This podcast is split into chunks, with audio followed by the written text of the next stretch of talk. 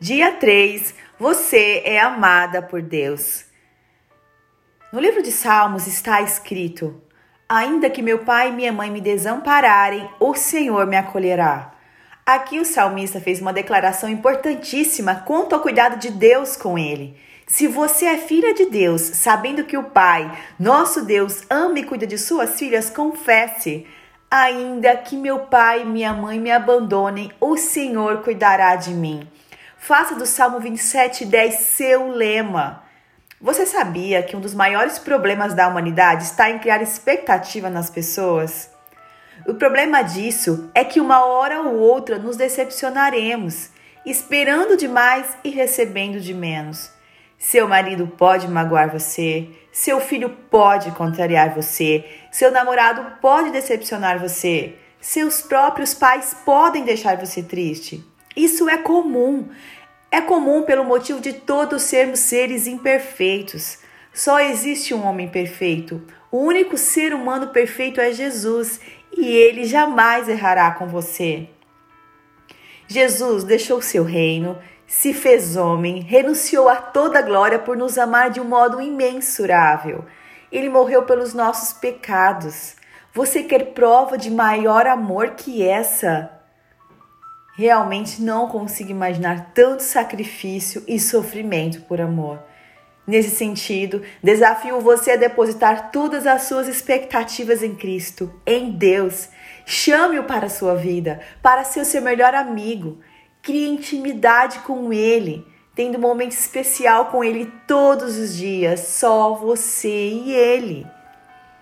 Em minha casa, todos já se acostumaram com a ideia de criar intimidade com Jesus. Às vezes, quando estou me retirando para falar com Jesus, meu filho me pergunta: Onde você vai, mamãe? Nesses momentos respondo: Vou falar com Jesus e já volto. Quando meu marido percebe olhando para o céu, já sabe que eu estou contemplando a beleza de Deus pela criação e estou falando com Ele. Aqui em casa desejamos criar essa cultura de intimidade com Jesus, pois somente Ele não nos decepcionará. Existem situações em que a pessoa tem dificuldade de se relacionar com Deus, de sentir esse grande amor. Normalmente, isso acontece por não terem tido um bom relacionamento com seu pai terreno. Se no passado foram abandonadas, isso refletirá na consciência de tal pessoa, replicando a mesma sensação de insegurança quanto ao amor de, quanto ao amor de Deus por ela.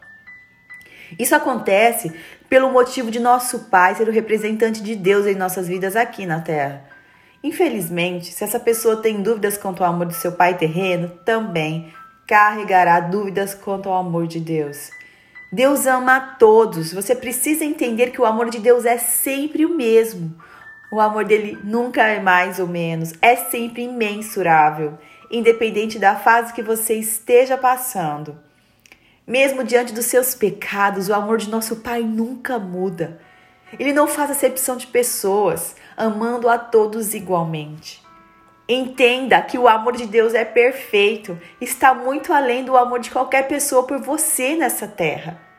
Abra um canal direto com Deus. Você pode fazer isso.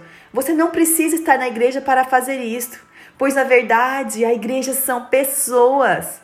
Os prédios não possuem nada mais de sagrado. O templo de Deus hoje é o homem. Isso está escrito em 1 Coríntios 3,16.